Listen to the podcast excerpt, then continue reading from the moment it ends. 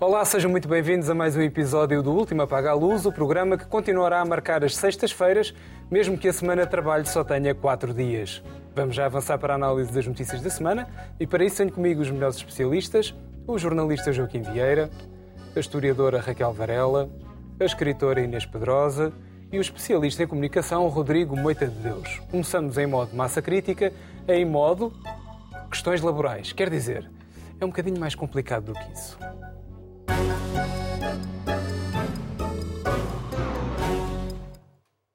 Eu tenho uma suspeita. Com um Parlamento blindado pela maioria absoluta socialista, que permitirá ao Governo tomar as decisões que quiser, nomeadamente a nível orçamental, vamos ter quatro anos de guerrilhas mais pequenas, voltando em força as chamadas questões fraturantes. Ainda agora a legislatura vai no adro e já se fala em diminuição das férias dos deputados. Uh, se há questão mais fraturante do que esta.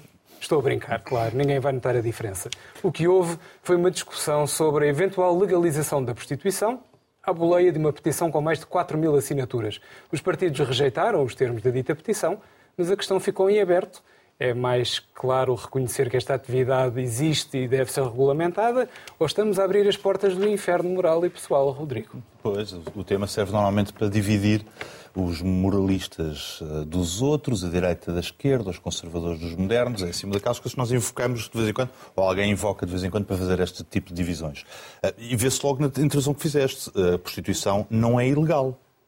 Porque, entretanto, a lei foi mudando e desde 95, eu terei aqui notas, 95 que a prostituição deixou de ser uma atividade ilegal. Aliás, a lei foi sendo revista sempre com a mesma preocupação por parte do legislador, eh, que era impedir a industrialização da prostituição, que é outro conceito, ou seja, a não profissionalização da, da prostituição. Ou seja, impedir e o, que existisse... incentivo, né? o lenocínio. O lenocínio também, mas também a industrialização.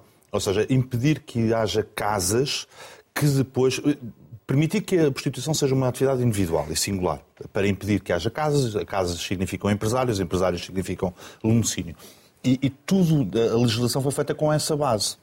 Ah, tudo o resto é folclório. É, pronto, é aquela coisa que serve para animar os debates políticos e, e, a direita e a esquerda e o dualismo, etc. Ah, eu não vejo com maus olhos ah, que a prostituição seja regulamentada. Não é preciso uma lei para isso. É acrescentar um Código de Atividades Económicas que é a Direção-Geral que faz. Não é preciso mais nada, não é preciso um debate parlamentar.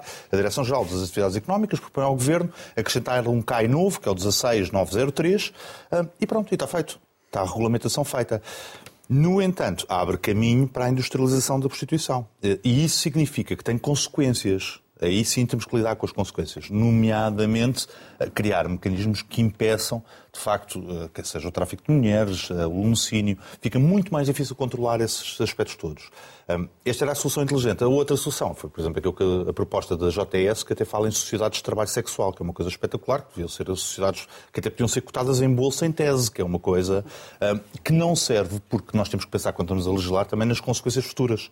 Ah, nas consequências futuras e no tipo de, no tipo de exemplos que damos. Porque criar uma lei dessas em Portugal não faria diferença, no Bangladesh provavelmente faria. Um, ou seja, é um, é um princípio ético que se rompe na legislação portuguesa e com consequências para, para os outros países. Bem, Joaquim. Uh, Fui muito ponderado, é? Parece um homem de esquerda. Exatamente. É verdade. Não, liberal. Um liberal, sim. Um liberal. Um liberal, um liberal. Um liberal no conceito não de esquerda, mas no conceito de uh, admitir que essa atividade é possível e eu aí estou de acordo também. Portanto, não, há, não tenho muito a acrescentar. Mais um liberal. Mais um liberal. Porque uh, a prostituição é um ato que é feito de pleno acordo entre as partes, é um contrato. Uh, e como outros contratos existem uh, para, uh, que contribuem para funcionar a economia.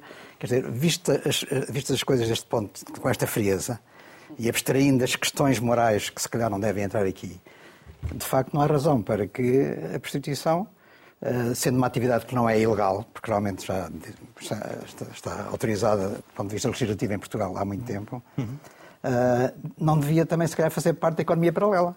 E, portanto, devia entrar no circuito normal uh, das atividades económicas. É claro que não estou a imaginar um, passar, cliente, passar faturas, recibos uh, acerca deste ato. Mas isto é uma questão já lateral e de pormenor.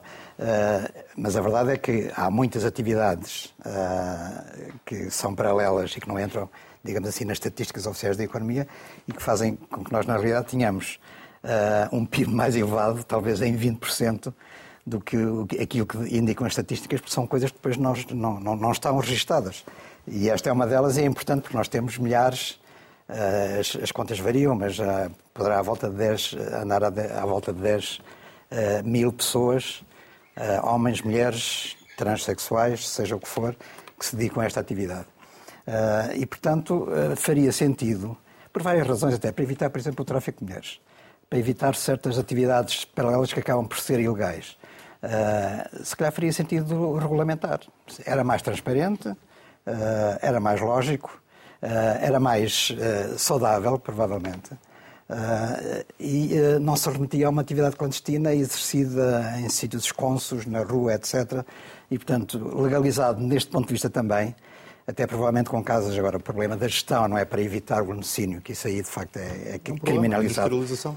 a industrialização mas que houvesse autogestão, que as próprias pessoas que quisessem essa atividade pudessem elas próprias gerir, digamos assim, também esses centros de negócio, entre aspas, uh, eu acho que seria melhor e mais transparente do que a atual situação, que é uma situação hipócrita, até hipócrita do ponto de vista moral também, e hipócrita do ponto de vista legislativo, porque é legal, mas não se pode mostrar, quer dizer, existe, mas não existe ao mesmo tempo. E realmente estamos a, a esconder o sol com a peneira. Deixa-me só, só gostar uma coisa, porque não é certo que a regulamentação acabe com, com com a prostituição de rua, ou seja, com, com, a prostituição enquanto atividade de, de, economia paralela. Isso não é certo, nem há nenhum estudo que demonstre isso. Ou seja, nós vamos pedir uma... Não há nenhuma atividade económica que esteja 100% dentro... Mas eu acho que nem 50%. Eu acho que nem 50, não é? Normalmente, ou, ou nós olhamos para a prostituição com, com honestidade intelectual, olhamos para a prostituição sempre como uma atividade de recurso ou de último recurso. Um, e, e, portanto, há, há, vamos falar sobre a, a, coisa concreta, que é descontos para a segurança social custam dinheiro ao trabalhador também. E, portanto, aquilo que nós vamos pedir é, muito bem, então vamos regular e partir de agora vai ser tudo maravilhoso, mas tem que pagar para o Estado, que é tudo aquilo que a pessoa que recorreu à prostituição não quer fazer, ou provavelmente não quer fazer. Por isso, não tenho a certeza que se consiga resolver esse problema. Não quer fazer, mas chega uma certa, chega uma certa altura e arrependem-se de não ter nenhum apoio social. Não é? Essa é que é a verdade. Raquel. Porque se estas pessoas se dedicam só a esta atividade, não, há, quem, há quem faça outras coisas. Mas quem se dedica só a isto uh, terá uma, uma vida desgraçada mais para a frente. Né? No apoio, por exemplo, aos filhos, uh, na reforma e tudo isso. Boa noite. Não, de maneira nenhuma. eu sou absolutamente contra a legalização da prostituição, embora seja a favor que as mulheres não devem ser perseguidas e devem ter acesso a todos os cuidados de saúde, etc., que é o enquadramento que nós temos. Sou contra porque nós não estamos a falar de um contrato de trabalho livre como outro qualquer. Estamos a falar, na minha ótica, de escravatura, porque a prostituição não é trabalho nem é sexo. Um dos argumentos das uh, feministas que eu subscrevo, não sendo eu feminista, acho que é um argumento uh, muito poderoso, é que uma violação não é sexo. Uma violação é um ato de poder, de domínio, de violência. Não é um ato sexual, é um ato de poder sobre alguém de violência que utiliza o caminho do sexo. Sexo é fazer amor, sexo é prazer, sexo é desejo, sexo é liberdade. Ora, uh, o que nós estamos a falar na prostituição não é um ato de escolha. Podemos aqui discutir o que é que são escolhas. Quer dizer, é, é, e vale a pena aqui nós nos agarrarmos aos casos empíricos. Eu conheço bem a Holanda, foi dos espetáculos mais degradantes que assisti na minha vida, foi o famoso Red Light District, onde supostamente aí sim houve industrialização da prostituição, paga-se impostos, o proxeneta chama-se empresário, uh, e o que nós temos são uh, mulheres imigrantes, não há uma que não seja imigrante, atenção, uh, pobres uh, numa montra à venda. E, portanto, nós. Uh, isto, obviamente, também tem a ver com a nossa concepção de trabalho. Eu acho que o trabalho é o que dá sentido à vida das pessoas. Acho, por isso é que eu acho que o trabalho é um direito. E, portanto, se nós chamamos a cidade trabalho... de Amsterdão está a tentar refriar algumas dessas características turísticas que não tornaram sabia. famosa. Não sabia. Uh, quer dizer, eu acho que esta discussão não vai diminuir a prostituição. O que diminui a prostituição são boas condições económicas e culturais, etc. Não é mais ou menos regulamentação Raquel, que diminui a prostituição. Raquel, nada diminui a prostituição. Tens de partir desse princípio. Não, eu não, não, não, é verdade. Não é verdade. Seja a prostituição. Regime, seja regime socialista, oh, oh, capitalista, oh, misto. Oh, Joaquim, seja o que quiseres. Não há, é verdade que, na, que Por isso uma razão é, se diz que é a mais velha profissão do mundo. Não, isso é, um, isso é um dito banal que não tem nenhuma ligação à realidade. Porque tu não tens suecas.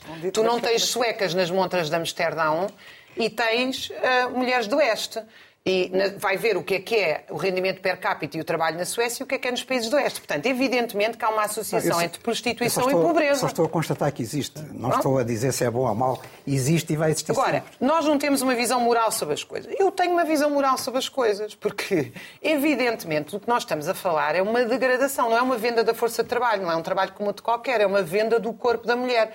E depois acho verdadeiramente incrível, e agora não é a discussão convosco, que tem uma posição liberal, é a discussão com uma certa esquerda que aprova estas medidas.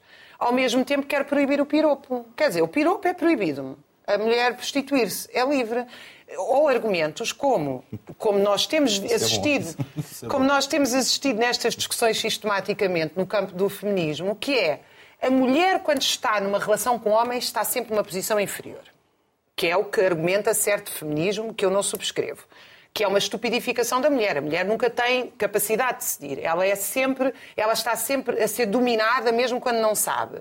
Mas depois, na hora de escolher se pode ser prostituta ou não, é uma escolha completamente livre. Aí a mulher já, aí a mulher está completamente empoderada para decidir se vai vender o seu corpo ou não. Ou seja, isto não tem coerência absolutamente nenhuma. O que eu acho que nós abdicámos verdadeiramente foi de combater a prostituição e combater as causas da prostituição. E isso é que devia ser feito, era aí que devia ser investido. Mas como tu disseste muito bem na tua introdução, quatro anos de maioria absoluta e um, uma oposição social em estado catatónico, vamos ter imensos destes fat divers. Muito bem, Inês. Boa noite. Pois eu sou claramente, assumidamente feminista, nem percebo como é que se pode não ser feminista no mundo em, em, em que ainda vivemos. E por ser feminista é que sou quer contra o piropo na rua, que a pessoa tem o direito a andar na rua sem, sem ser comentada, a pessoa de qualquer sexo, mas normalmente isso é de um sexo para o outro. Portanto, sou contra essa invasão na privacidade e no, de um no direito. para outro específico. De um, de um específico para outro específico. E também sou contra, pela mesma razão, contra a prostituição, que não é trabalho, é exploração. Como há um slogan do Movimento Democrático das Mulheres, o um movimento feminista uh, ligado uh, ao Partido Comunista, mas que eu subscrevo na íntegra a visão feminista de, do movimento democrático das mulheres. Não é a de, a de todo o feminismo. Há muitos feminismos e há, há, tantos que acabam por ser um que acabam por se combater uns aos outros mais do que uh, lutar, mais do que tentar olhar para o que é a vida das pessoas. E eu digo das pessoas porque o machismo também tolhe os homens. Porque um homem ser obrigado, como foram muitos homens da geração anterior à minha e alguns da minha geração, Uh, ser obrigada a fazer a sua iniciação sexual com uma prostituta é uma violência. E temos isso até na literatura. Imensos escritores portugueses e outros contam, alguns com orgulho, o que é ainda mais extraordinário, que o meu pai levou-me, eh, por o grande amor que tinha por mim, levou-me à prostituta e eu consegui. Ou outros gabam-se de que uh, violaram, mas eles não dizem violaram, fizeram amor com a empregada lá de casa de 14 anos. Acham isso lindíssimo. Pois isso é uma exploração intolerável e uh, não há escolha uh, quando se uh, vende ou aluga ao corpo. Eu sou, e concordo precisamente com o que a Raquel estava a dizer sobre a liberdade, sou completamente a favor, aí sem moralismos nenhum, o corpo é nosso para nos dar prazer e, portanto, as mulheres como os homens, como todos, todo, todos o, tudo o que a pessoa queira ser de intermédio, têm todas o direito ao prazer e ao sexo com quem quiserem. E aí tem de se acabar também com o moralismo de que um homem com muitas mulheres é um garanhão e uma mulher com muitos homens é uma prostituta. Aí já a prostituta não é uma profissão, não é trabalho sexual, não é? É muito engraçado.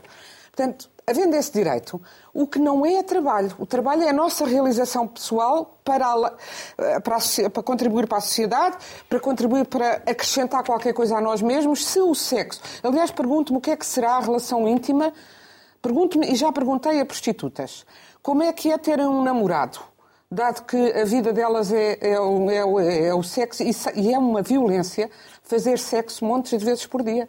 Estraga o corpo e é uma violência sobre o corpo. Portanto, não se perceber isto, eu não percebo como é que há tantas feministas a falarem do trabalho sexual como se fosse trabalhar numa padaria. Fazer um pão que os outros vão comer. Não é, não é a mesma coisa.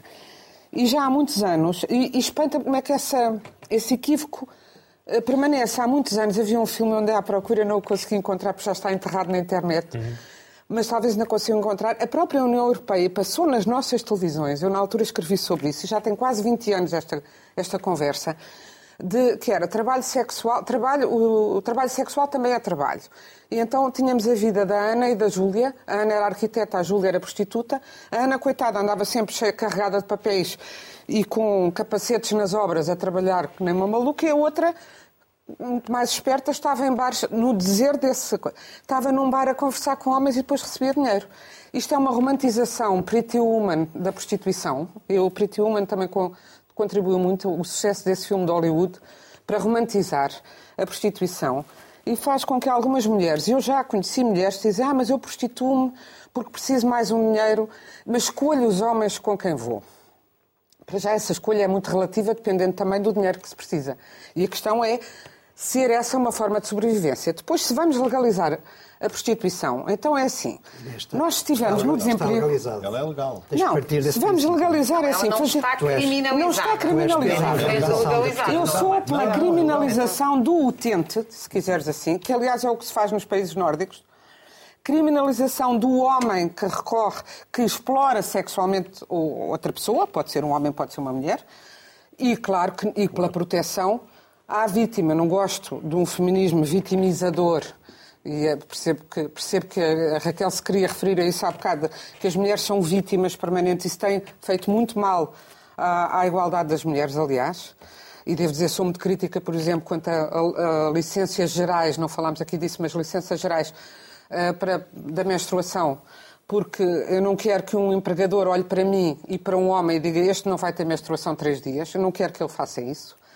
E acho que hoje em dia já há eh, maneiras eh, médicas de acabar com as dores da menstruação, assim como há maneiras médicas de não engravidar, etc. Portanto, houve uma evolução da ciência favorável aos direitos das mulheres.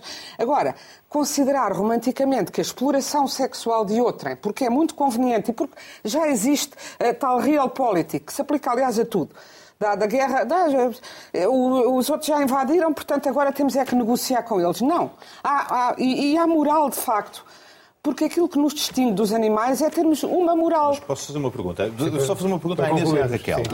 Por esse princípio, por esse princípio, quer dizer, nós nem com a lei de 2000 ficaríamos, proibiríamos a prostituição. É isso? Certo? Eu, eu sim, não... sim, como atividade, voltávamos como atividade atrás. económica. Não, voltávamos atrás. Deve ser criminalizado na... na... Deve ser criminalizado? Sim. Pronto, é isso. Ok. Claro. Eu acho que Vocês as mulheres não devem ser criminalizadas. Agora, tudo o que está, exatamente, tudo o que está à volta, o cliente. O cliente a escravatura não é legal. Uh, uma pergunta, eu estou só a perguntar. O que é que nós vamos fazer? Não vamos perseguir o escravo. Isto é um ato voluntário entre Não, não é. Porque define o que é que é um ato voluntário. Já ficaram as posições muito esclarecidas, coisa que às vezes não acontece no Parlamento. Aqui no programa ficou tudo claro. Vamos agora ao Extra Extra, o espaço em que falamos do tema principal da semana.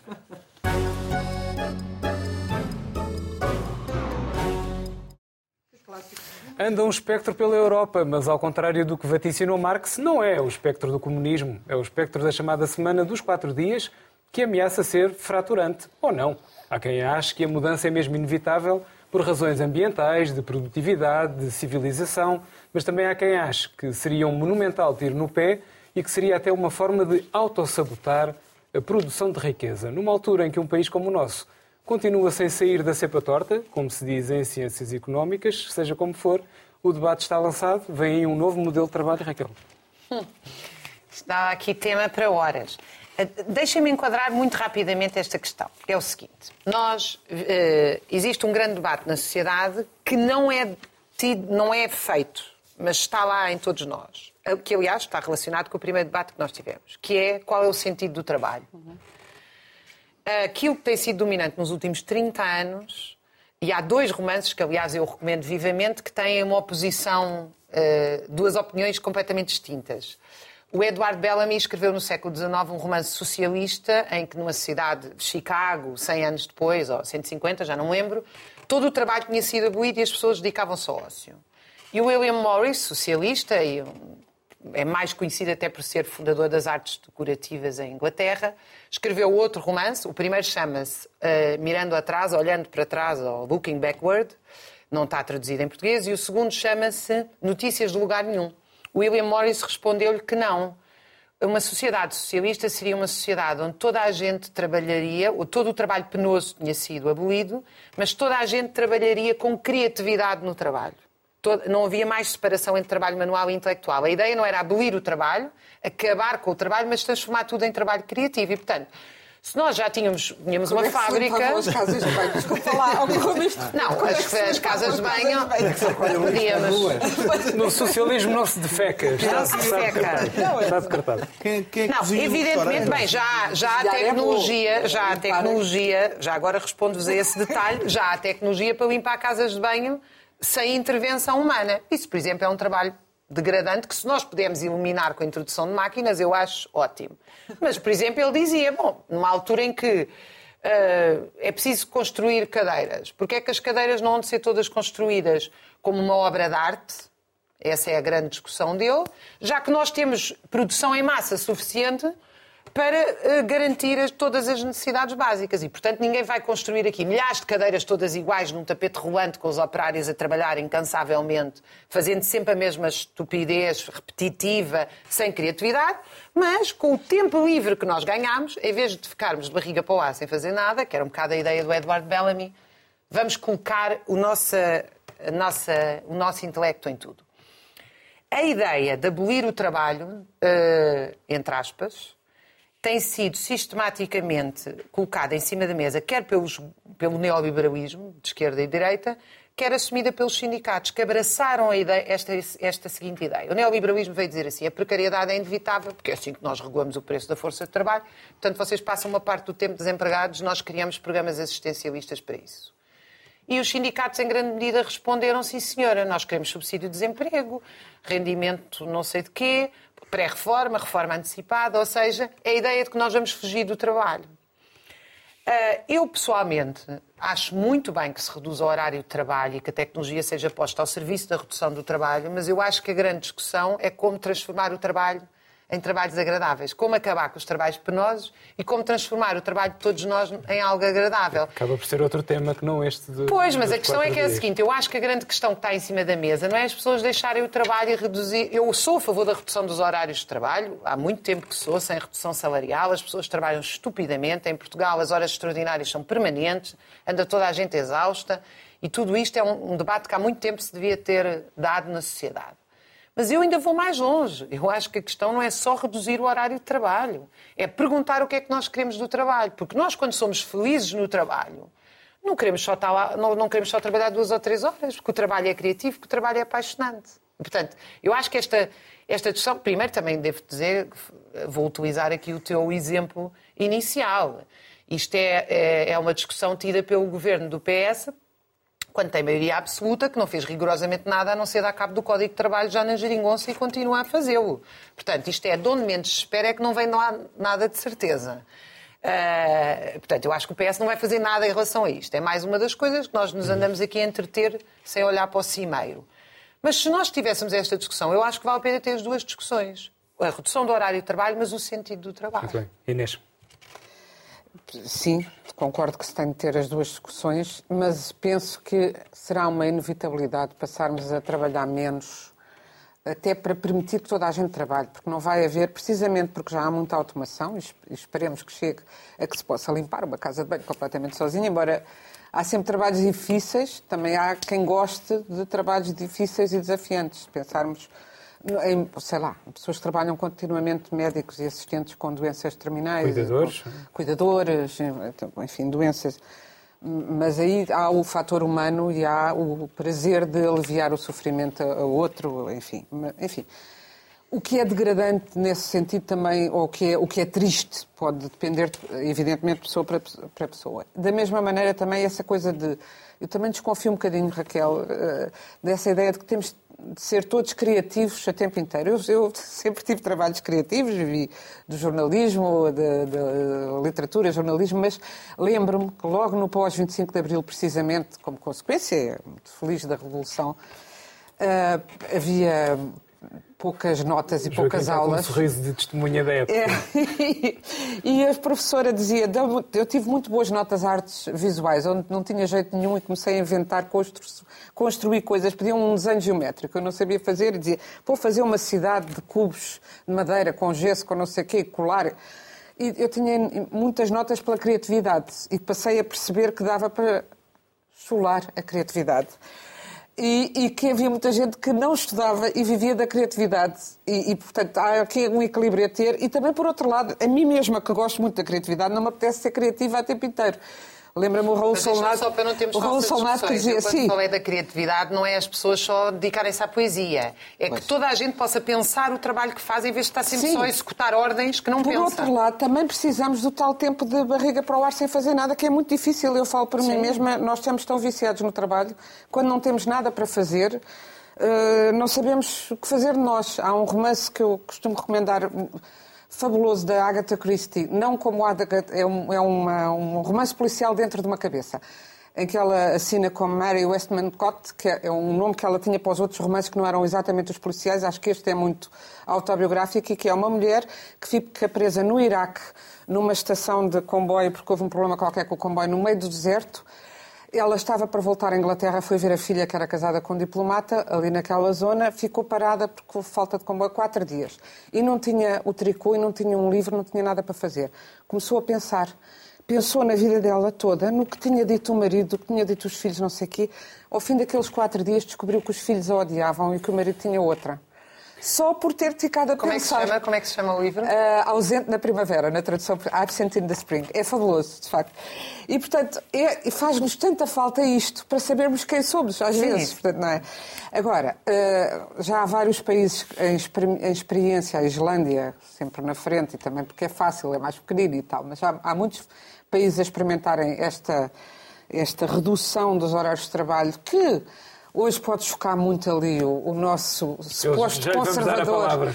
suposto conservador, mas na verdade muito neoliberal, que diz, pois, era bom que trabalhasse, mas, pode, mas tu vais dizer, é impossível, mas também não era possível ter o fim de semana. Eu, quando eu era criança, não havia, ah, não havia fim de semana, trabalhava só sábado, ia-se à escola ao sábado, só se descansava ao domingo. Portanto, foram conquistas. Uma aqui revoluçãozinha por dia, o bem que lhe fazia. Exatamente. E, e tudo isso. E outra coisa, mas eu acho que em Portugal precisamos, sobretudo, e não é só Portugal que está eh, esganado de horas extraordinárias, o Brasil, Inglaterra, os países muito industrializados. Eh, e e o, que, o que também nós precisávamos mesmo era de trabalhar por objetivos. Há muitos trabalhos que não exigem a presença física. E agora com o teletrabalho tivemos essa. E também, também nesse sentido, há experiências que vão começar a fazer em Portugal de parte presencial, parte teletrabalho. Também o teletrabalho só por si isola muitas pessoas. Mas trabalharmos por objetivos e não, não ter X horas por dia de tripálio, não é? De, Tripálio, de tortura, tripálio, tortura que, eh, ser isso o trabalho. Bem, Rodrigo, Só um dado, estamos à espera. um dado, um dado objetivo. Ah, Em vez de estarmos a discutir quantas horas é que um português trabalha, devemos estar a discutir o que riqueza que produz. Dados oficiais. Consultei na Pordata, estamos em 19 lugar de produtividade hora. Mas nós passamos muitas Isso horas. tem a ver com os Europeia? trabalhadores ou com os empresários? Europeia. Na União Europeia. Europeia. Europeia. Comparado com a União Europeia, sim, 19 lugar da, da União ver com Europeia. os trabalhadores ou com os Não, é culpa dos empresários? patrões, Ricardo, toda a gente sabe. Eu já ia confirmar isso. Não, então, os portugueses, os Mas patrões que portugueses. provam isso. também. Sim, sim, sim, sim, sim. Décimo nono lugar, quer dizer, são estatísticas oficiais. Portanto, é, é- é uma coisa, é uma coisa, os estudos é um ranking, quer dizer, as coisas estão medidas. Como está, também, Como também está medido quando eles vão lá para fora trabalhar, Sim, produzem quatro é vezes mais. Extraordinário. Raquel, como tu também costumas dizer, também já não há empresas portuguesas porque os estrangeiros compraram tudo, portanto não percebo qual é, qual é o, o- o problema. Eh, Mas que- quero dizer que, confirmar de facto aquilo que a Raquel disse, porque eu estive nesse, nesse jantar dos neoliberais, foi um jantar ali na sala privada do, do Velo Latino, onde estávamos todos a fumar um charuto e a decidir que íamos aumentar a precariedade eh, para controlar melhor o preço da força de trabalho. Ficou lá decidido, nós éramos cinco pessoas e pronto, eh, ficou ali decidido e, e depois aconteceu. A, a- a verdade é que o mundo do trabalho mudou. E, e, na prática, os governos, su- sucessivamente, não é só um problema português, vão atrás daquilo que mudou para tentar repor a normalidade de há um século. Eh, Porque, na, na prática, hoje em dia, falamos sobre nómadas digitais, mas eles já existem. não é? Existe uma data de gente que trabalha em casa, que trabalha para vários patrões, mas querem proibir os recibos verdes. Estamos, uma pessoa que tem, que trabalha para várias empresas ao mesmo tempo, eh, há de utilizar que mecanismo? Eh, Aquilo que chamam de precariedade, depois confunde-se com aquilo que é, com aquilo que é trabalho temporário, eh, não é? Eu lembro-me, vi Mas nos, agora há nos dados- várias medidas para distinguir essas coisas, precisamente. é, é, quer dizer, é suposto, é suposto, não é? Mas nós temos sempre a tentar ir atrás da realidade do, do mercado e depois tentá-lo adaptar à realidade que nós conhecíamos no século passado. Não vai correr bem, é impossível correr bem. Quer dizer, o Estado é o maior empregador de, de- o maior empregador, empregador de precários. Literalmente, são 93 mil dados oficiais. 93 mil. Eles não são precários. Falsos recibos verdes. E contratos a prazo, não é? Eles contam tudo. Ainda por cima, depois, como nós, como nós temos esta coisa de aldrabar, eh, como, como a, lei não nos dá resposta à, à realidade, nós depois tendemos a, a aldrabar, porque nós não, não, depois não encaramos o problema como ele deve ser encarado. E, e o problema são três, na realidade. Produtividade, o custo que tem para o empregador contratar uma pessoa, o custo, porque o custo é real, ou seja, enquanto nós não resolvermos, ah, ah, enquanto nós não resolvermos isso, vai toda a gente tentar fugir, quer o empregador, quer o, o- o trabalhador. E depois, finalmente, a questão das novas formas de trabalho. E isso não vai bater certo com o modelo que nós vamos a tentar aplicar, que é século XIX, o contrato coletivo de trabalho, o horário de trabalho certinho, não vai Eu correr não bem. percebo é porque é que o trabalho é um custo. O custo do trabalho, o, Sim, porque o dinheiro sai, Raquel, é uma coisa como. Não, um- o dinheiro sai como? O dinheiro sai, é uma, é uma trabalhador- coisa entre- acontece. o trabalhador acontece trabalha- normalmente entre o dia Mas 20 e explica-me uma 25 coisa, o o dinheiro trabalhador- sair. Não, a sério, é uma coisa, o é uma coisa trabalhador, tu só contratas um trabalhador se ele, te- se ele produzir o suficiente para pagar Oh, o oh, salário Raquel, dele oh, Raquel, e ainda te dar oh, lucro a ti que não oh, Raquel, oh, trabalhas. Raquel, Portanto, não, não vale é a o pena ter uma custo? visão romântica sobre a coisa. Porque o Excel tem Romântica? duas colunas, que é É entradas e saídas. Aquilo está no, no sítio das saídas. É um custo Sim, mas na quem prática. faz entrar, Tecnicamente quem é um paga o custo. seu salário é o Não- trabalhador Não, não vale a pena fazer uma, uma o ideologia à volta lucro. da coluna de Excel. Chama-se saídas. Pronto, saiu o dinheiro da conta. Portanto, é um custo. O Não entra trabalhador no não, não faz, não, não produz nada que dê dinheiro. não, tu- Não é não digo custo. que não. Eu- E a eletricidade permite que a máquina ande. Sim, e? E, mas vamos todos agora criar ideologia à volta da, da expressão custo? não, não, não é, não há ideologia possível. Aquilo é Não mesmo é custo. ideologia, Eles é vão facto. carregar Claro, isto, é um saiu. Pronto, é um custo. É um custo, está, custos. está na coluna dos que tem um custos. custo, isso é ideologia. Não, está, está É uma ideologia. não é? Não, não há Ouvimos ideologia possível. Para dizer, para dizer só, só uma última nota, porque descobri na leitura do Diário de Notícias que houve uma lei para a função pública que permitia quatro dias por semana de trabalho. Espetacular. Uma lei de 99, que em 2014 foi revogada por falta de adesão. Porquê? Porque, na prática, o Estado permitia que os trabalhadores, que os funcionários públicos só trabalhassem quatro dias por semana, mas reduziam o salário, coisa que ninguém está disponível para aceitar. Coisa que ninguém está disponível para aceitar. Portanto, na prática, nós não estamos a discutir uma semana de quatro dias de trabalho, estamos a discutir um fim de semana de três. Isso é outra conversa. Nós estamos a discutir produtividade em vez Não, de estamos, horários de não, trabalho. não, não, estamos a é que discutir. é que Não, produtividade não discutimos. Nós não discutimos produtividade. Não tem que dar discussão sobre a produtividade. Nenhuma, nenhuma. Joaquim, Mas podemos tê-la. Sim, 19 lugar. Comecemos por aí. Vamos ter. O que é bom, que é eu- baixa? Eu, da minha parte, não estou interessado em, em construir a minha própria mobília. Muito menos em fazer a minha casa. Portanto, desculpem lá, mas eu tenho que pagar alguém que me faça isso. senão isto- Mal, é uma atividade dizer, criativa. Não, eu gosto de atividades criativas e a minha eh, vida profissional, eh, a Inês também já falou um pouco disso, tem, tem um pouco de criatividade, gostava que tivesse mais, mas enfim, é aquilo que eu consigo fazer. Mas agora eu prefiro aplicar a criatividade a coisas que de facto me dão prazer. Agora, fazer mobílias. Ah, tudo bem, Bastante mas criativo fazer mobília, não é criativo, é, é. mas há, há quem tenha estudado e quem tenha talento e vocação para fazer mobílias, para desenhar mobílias, arquitetos, etc., designers, etc. Não sou eu, portanto, isto aqui é um bocado o papel da especialidade. Nós vivemos numa sociedade complexa em que há especialidade de trabalho e, portanto, não estou a imaginar todos nós a fazermos tudo para que ninguém trabalhe para o outro. É, Quer dizer, estamos a falar em, em- em utopias, ah, mas o tema que nos trouxe aqui é uma coisa muito real, que é discutir a semana dos quatro dias, a semana dos quatro dias, que é uma coisa mais concreta, mais específica, não é? Fim de semana de três. Essa, como? Essa, O fim de semana de três. três. estás a fazer Mas um atenção, rebranding, um rebranding do tema. Não, O fim de semana de quatro semana, ó, dias. Rodrigo, o fim de semana, eh, durante muito tempo não existiu. Verdade. Eh, Trabalhava-se todo, todo o tempo.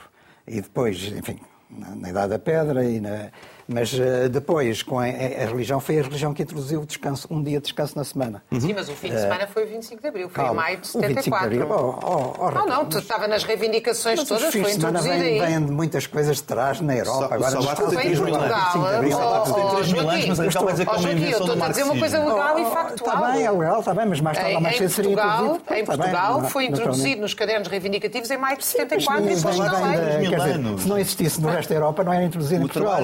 Portugal não é pioneiro. Não, em Portu- Portugal já não é existia pioneiro, no resto da Europa e não foi introduzido em Portugal. Não, Foi introduzido em Portugal com luta. ditadura que era mais rígida no que respeita ao, ao regime de trabalho. Tem como é 3 mil anos, não foi o exato. desculpem. Mas depois, ah, depois passou-se à Semana Inglesa, que era trabalhar até, ch- chamada Semana Inglesa, que era trabalhar, ah, inclusive é no sábado de manhã, já não se trabalhava no sábado à tarde, e não se trabalhava no domingo, que era o dia, entre aspas, do senhor.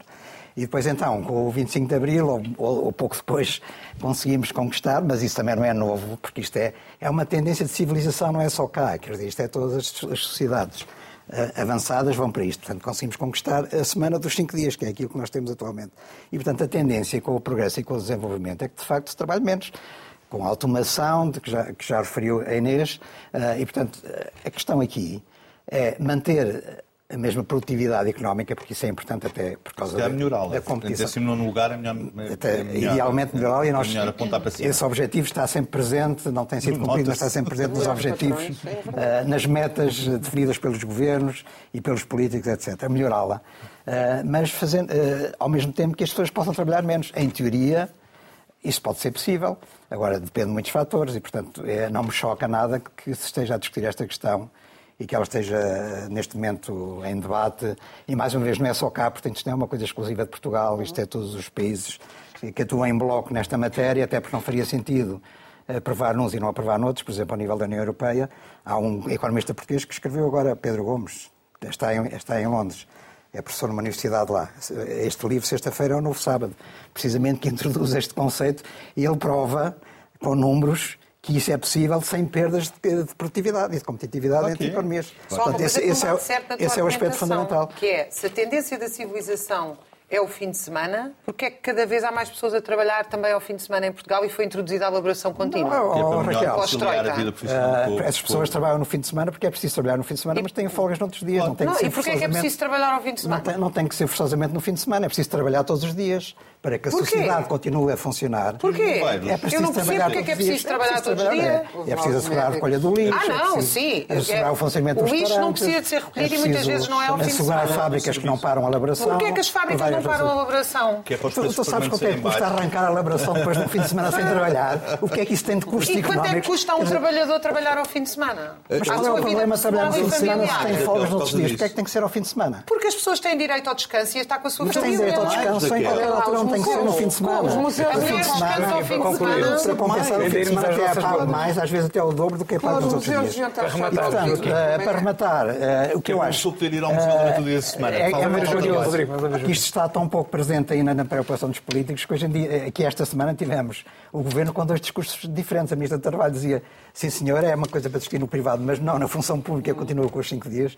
E depois vem a Ministra eh, da Presidência, que tem a tutela da função pública. Não, não, isto tem que se discutir também na função pública. Não faria sentido, de facto, que houvesse eh, no privado e que não houvesse na função pública. Aliás, seria impensável e com o poder reivindicativo da função pública também não seria aceito. A questão do, eh, da função, de facto, existiu desde 99 essa lei eh, e porque é que não, eh, não triunfou? Porque, de facto, eh, o, o trabalhador tinha que acessar um desconto de 20%. É justamente um quinto dos dias que ele não trabalhava. Num país que não, já paga mal. Não, não fazia, talvez, podia fazer sentido no eh, na medida em que permitia a entrada de novas, eh, de, Claro digamos sentido. assim, eh, elementos frescos não é, na função pública e, portanto, podia garantir uma certa transição da força de trabalho na função pública.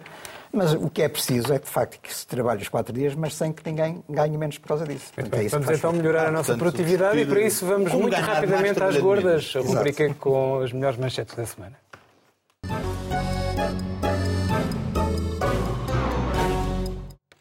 E começamos pela Inês, quero falar sobre o lançamento de um disco. Inês. É, eu, eu, eu- o, o disco vai ser apresentado na FNAC em Lisboa esta, dia 8 e, e, portanto, numa conversa com o jornalista Nuno Pacheco. É um disco de Mariano Deida, que é um, um italiano, um músico extraordinário e grande compositor, que há muitos anos se dedica a musicar literatura, eh, fez Pavese, fez Graça de Leda e fez durante muitos anos e tem feito Pessoa, tem feito uma divulgação extraordinária em Itália através dos seus discos de Fernando Pessoa e agora é o Fausto de Fernando Pessoa. Muito oportuno nesta altura, eh, porque Fausto é a velha história do conhecimento da ambição do conhecimento desmesurado e de, do contrato com o diabo, e, e estamos num tempo de muitos contratos com o diabo. O disco é belíssimo, é com o coro de, do São Carlos e com uma participação também muito especial do Camané. E eu, eu, gostaria de aproveitar, de facto, mais vezes as gordas, se calhar vou fazer isso mais vezes, para falar da magreza da cultura, que não, não, não passa, normalmente não passa por gorda. decidir ficar com essa e, cota. E ficou a cota. De... E já agora dizer também que eh, dar os parabéns à RTP pela entrevista a um filósofo português que aparece muito pouco, José Gil. Teve uma grande entrevista uh, muito boa esta semana na RTP. Uh, onde, disse, onde esteve a analisar a fundo o que está a passar na invasão da Ucrânia.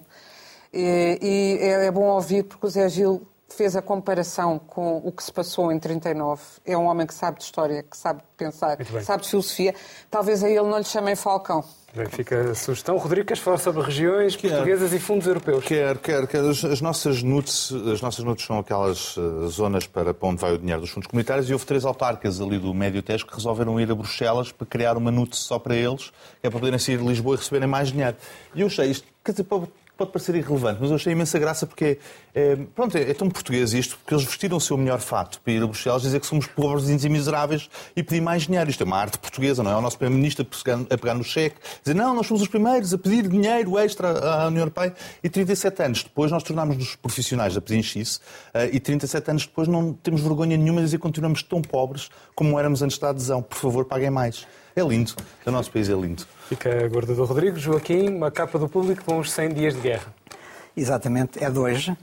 E é precisamente hoje que se, que, que se assinalam os 100 dias sobre o início da guerra uh, uh, na Ucrânia, que no fundo foi uma invasão uh, ordenada pelo Putin do exército russo sobre a Ucrânia e que estava para ser uma coisa muito rápida.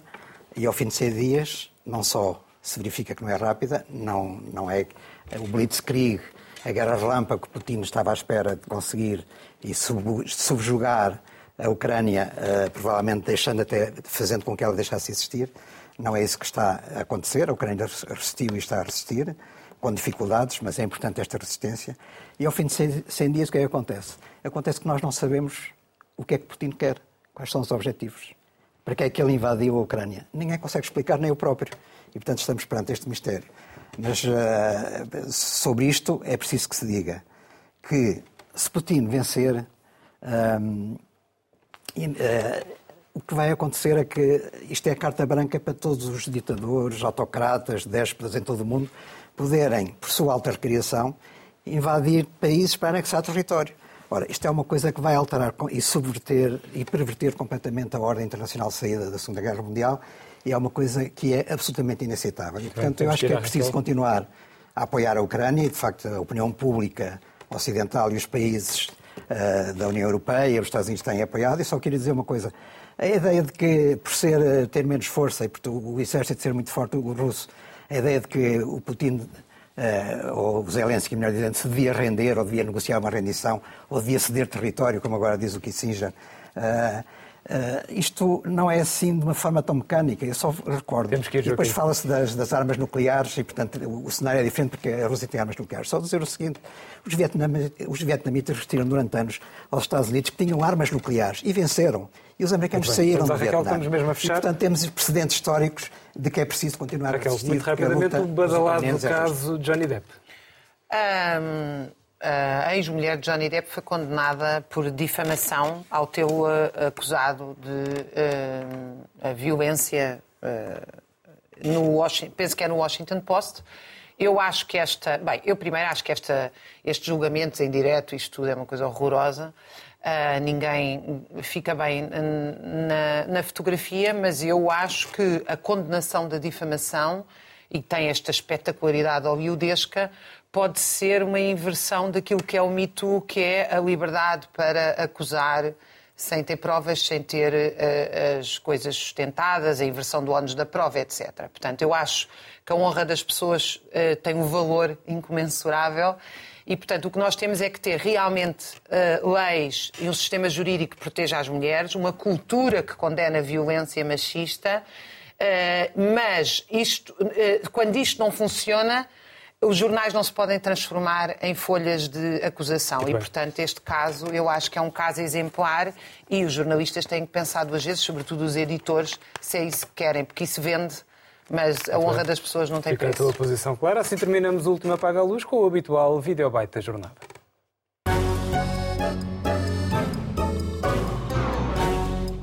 Os anúncios mais curiosos que encontramos nos jornais diários. Clube Relax, massagens discretas e mesmo acompanhantes para noites de fantasia em hotéis ou no domicílio. Anunciam prazer, vendem aquilo que chamam massagens de relax para quem anda exausto. Uma forma mais organizada de prostituição. Seguimos o conselho, telefonamos e fomos ver como é que tudo se passava na cidade do Porto. Com o microfone escondido, registramos declarações feitas no interior desta porta por uma massagista. Se mandar uma pessoa, uma massagista todas são diplomadas, se podem identificar, a um domicílio fazer uma massagem e a mulher lá dentro fazer o que quiser com o homem, eu, como dona da casa, não sou responsável. O corpo é dela. Há 30 anos a RTP andava em campo a tentar perceber os novos negócios do sexo. Despedimos com amizade. Até para a semana.